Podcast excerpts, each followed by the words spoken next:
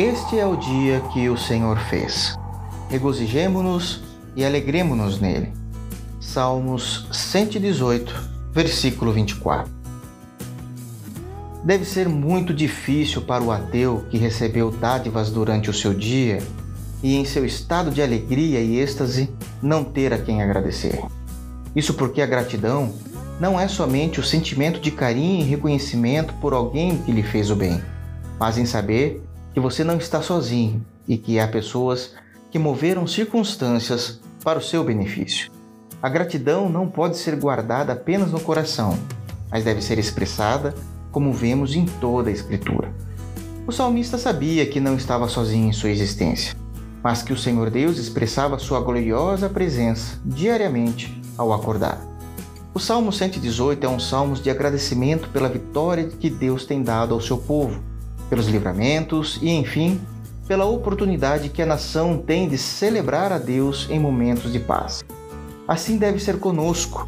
O versículo 24 deve ser o nosso lema perpétuo da vida diária, porque este é o dia que o Senhor fez. Regozijemo-nos e alegremo-nos nele. A alegria é ter em nós o estado de satisfação e vivo contentamento. O regozijo é a expressão dessa alegria em louvor, atos e ações.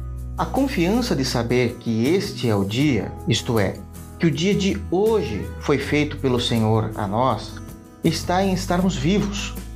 Todos os dias, quando seus olhos se abrirem após uma noite de sono, tenha em mente uma verdade teológica. Seus olhos só se abriram porque a brilhante misericórdia de Deus sobressaiu-se à sua reta justiça.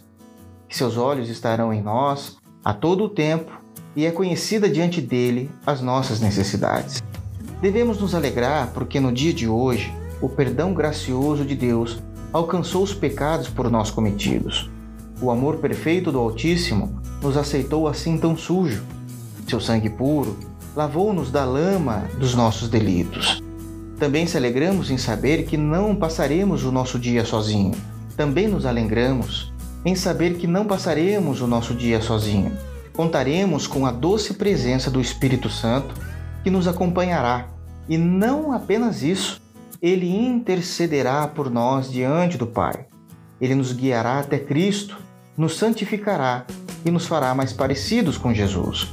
Por fim, ao acordarmos, Jesus, nosso Deus e Salvador, estará conosco e pela Sua palavra estaremos nele. E nessa união espiritual, o dia todo será em comunhão onde estivermos e nos nossos afazeres. Por isso, todos os dias é um dia de celebração. É um dia de brados e alegrias, porque não é somente mais um dia na semana, mas para os crentes é o dia que o Senhor fez. Por isso, alegremos-nos e regozijemo-nos nele. O meu desejo é que, como chuviscos que regam a terra e gotas de orvalho que estão sobre as folhagens, assim seja a palavra de Deus sobre você.